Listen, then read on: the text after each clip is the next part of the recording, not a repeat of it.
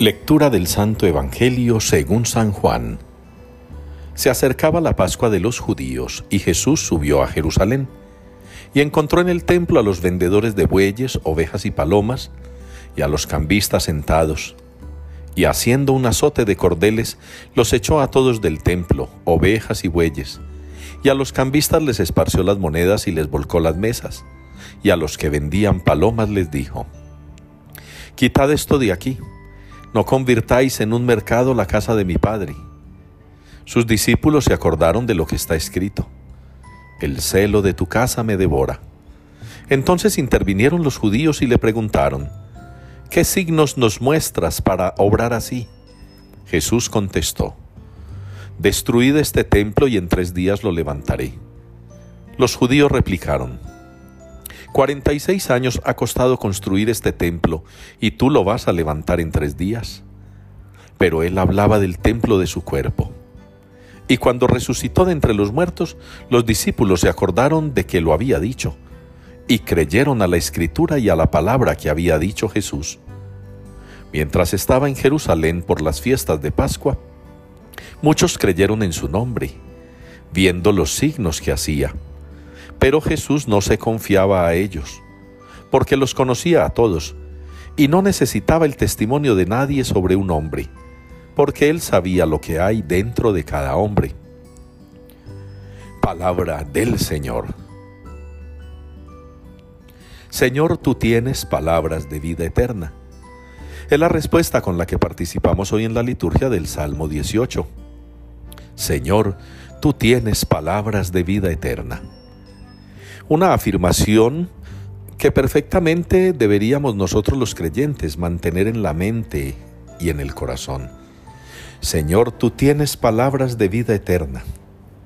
Si todos los creyentes tuviéramos como meta de vida definitiva la salvación eterna, si todos los creyentes quisiéramos llegar al reino de los cielos, si todos estuviéramos buscando la salvación, tengámoslo por seguro que no habría nada que nos robara tanto la atención como la palabra misma del Señor.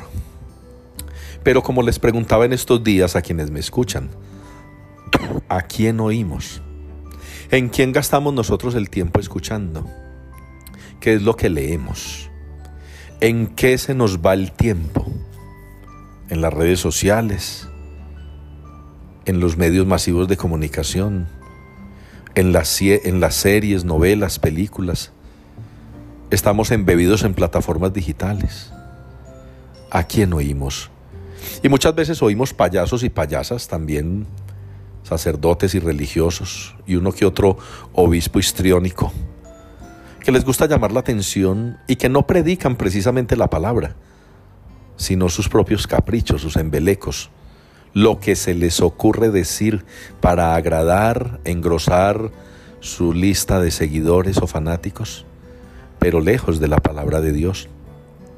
Por eso nos encontramos parroquias en las que algunos sacerdotes heredan o heredamos muchas cosas de otros sacerdotes que quizá no muy apegados a la palabra de Dios, con esa falsa liberalidad mal leída del Concilio Vaticano II, y patrocinados por algunos jerarcas que se empeñan en catalogar de conservadores, tradicionalistas, a los que quizá respetan o respetamos un poco más la palabra y defendemos un poquito la doctrina y la tradición, que nada de malo tienen porque son revestidas todas de la palabra de Dios. No hay otro tiempo como el nuestro en el que acercarse a la palabra de Dios es más fácil, pero también es más difícil. Fácil porque tenemos muchos mecanismos, difícil porque ya no queremos.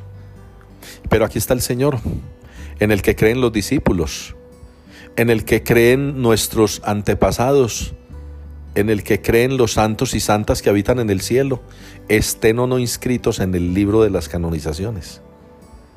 Es ese Señor, es su palabra en la que estamos nosotros necesitados de creer.